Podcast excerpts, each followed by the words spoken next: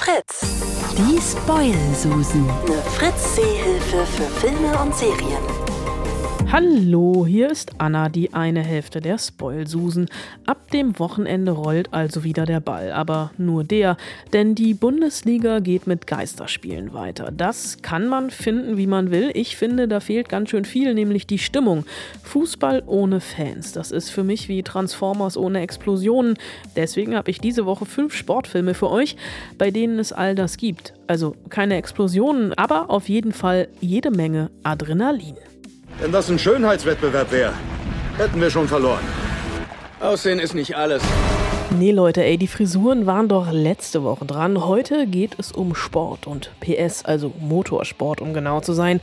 Normalerweise geht es in Rennfahrerfilmen immer um das große Duell der Giganten, der Gute gegen den Bösen, aber nicht bei Le Mans 66 gegen jede Chance, denn da geht es um das Image zweier Autokonzerne, Ford gegen Ferrari. Ferrari hat vier der letzten fünf Le Mans-Rennen gewonnen. Wir müssen so denken wie Ferrari. Ferrari baut in einem Jahr weniger Autos als wir an einem Tag.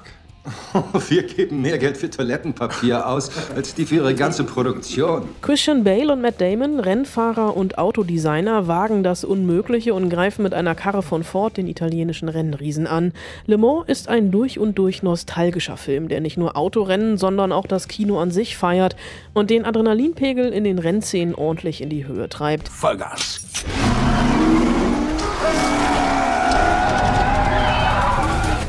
Film sieht man nicht. Man fühlt ihn. Le Mans 66 gegen jede Chance gibt's fast überall da zu leihen und zu kaufen, wo es Filme zum Leihen und Kaufen gibt.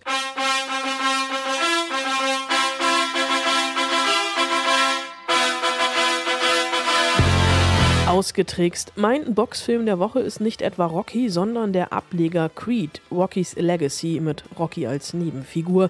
Der Twist ist hier so vorhersehbar wie simpel. Der uneheliche Sohn seines einstigen Gegners und Freundes Apollo Creed wird zur Hauptfigur.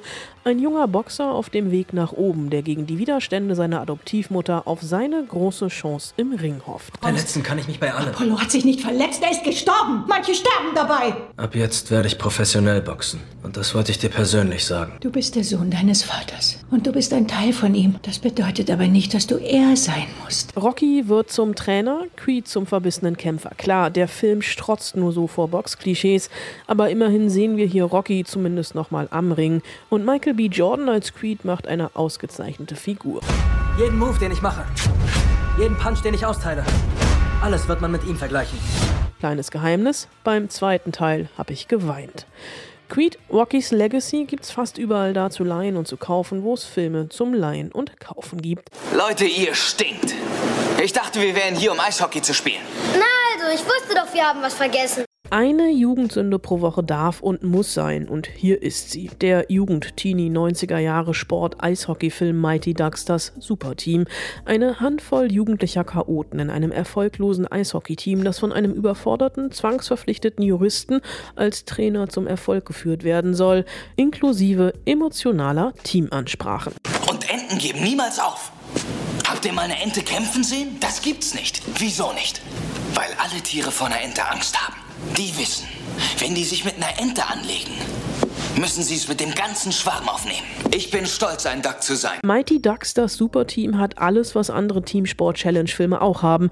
Ein Underdog-Team, das nichts kann, sich aufrafft, geläutert wird und durch Teamgeist und Willen zum Erfolg geführt wird. Inklusive spannendem Showdown, bei dem eh jeder weiß, wer am Ende gewinnen wird. Aber darum geht's hier ja auch nicht. Mighty Ducks, das Superteam, gibt's unter anderem bei Disney Plus. Ist Ihnen das zu viel, Hoffnungsträger zu sein, oder haben Sie einfach keinen Bock drauf? Ich habe einfach keinen Bock drauf.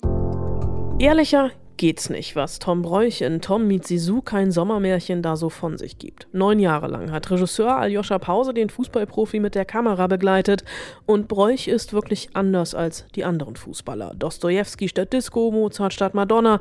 Er gilt als Ausnahmetalent auf und neben dem Platz. In Tom meets Sisu wird er als Sympathieträger dargestellt. Da ist einer, der mehr kann, als den Ball einfach nur ins Tor zu schießen. Einer, der nachdenkt und sich anlegt mit den großen Chefs der Liga. Einer, der anfängt, das System Bundesliga zu hinterfragen und sich damit selbst die große Karriere verbaut. Es ist im Endeffekt ein Kunstgewerbe, was wir betreiben. Und genau deshalb soll es einfach nicht unter Ausschluss der Öffentlichkeit stattfinden. Irgendwie hatte ich das Gefühl, in der Bundesliga sind alle so voller Angst. Nach 120 Minuten Film, also einer regulären Spielzeit mit Verlängerung, gibt es dann übrigens doch noch sowas wie ein Happy End. Denn Bräuch hat den Absprung geschafft, spielte lange in der australischen Premier League, ist dort Meister geworden und sogar glücklich. Tom meets Sisu gibt's fast überall da, wo es Online-Filme gibt. Wo willst du denn hin? Aufs Klo, ich muss mal. Erzähl mir nicht, was du tun musst. Ich bezahle dafür, dass du Schlittschuh läufst, also läufst du. Oha, nett ist anders, aber von nichts kommt halt nichts. Auch nicht in I, Tonya, dem Biopic über die Eishexe Tonja Harding mit einer famos Schlittschuh laufenden Margot Robbie. Mitte der 90er, da hat der Ehemann der Eiskunstläuferin der Konkurrentin seiner Frau das Knie zertrümmern lassen und sie, so zumindest sportlich, ausschalten lassen. Die Geschichte ist so unglaublich, dass Hauptdarstellerin Margot Robbie beim ersten Lesen dachte, wow, der Drehbuchautor hat aber wirklich viel Fantasie. Der Film erzählt dabei nicht klassisch vom ganzen Leben, sondern pickt sich die Rosinen raus. Die exzentrische Mutter, die sich schon als Kind getriezt hat, ohne Ende, der vertrottelte Ehemann, der das Attentat in Auftrag gegeben hat und eben auch Harding selbst, die aus sehr einfachen Verhältnissen kam und in der schillernd glitzernden Welt des Eiskunstlaufes immer wieder angeeckt ist. Sag mir vielleicht einfach mal jemand ins Gesicht, dass ich nie die Bewertung kriegen werde, die ich verdiene? Äh, so läuft es hier eben. Manche Mädchen haben sich das hart erarbeitet. Das ist mir scheißegal. Ich war um Längen besser als die. I, Tonya ist wirklich ein Biest von einem Film, der genauso exzentrisch symetrisch daherkommt wie das Leben seiner Protagonistin und gerade deswegen so herausragend ist. I, Tonya gibt's bei Netflix in der Flatrate und bei allen anderen zum Kaufen oder Leihen. Wenn ihr eine andere Eiskunstlauf-Filmempfehlung für mich habt, dann schreibt mir gerne an spoilsusen.fritz.de. Viel Spaß im Heimkino und den doppelten Drittberger, den könnt ihr garantiert auch auf dem Sofa üben.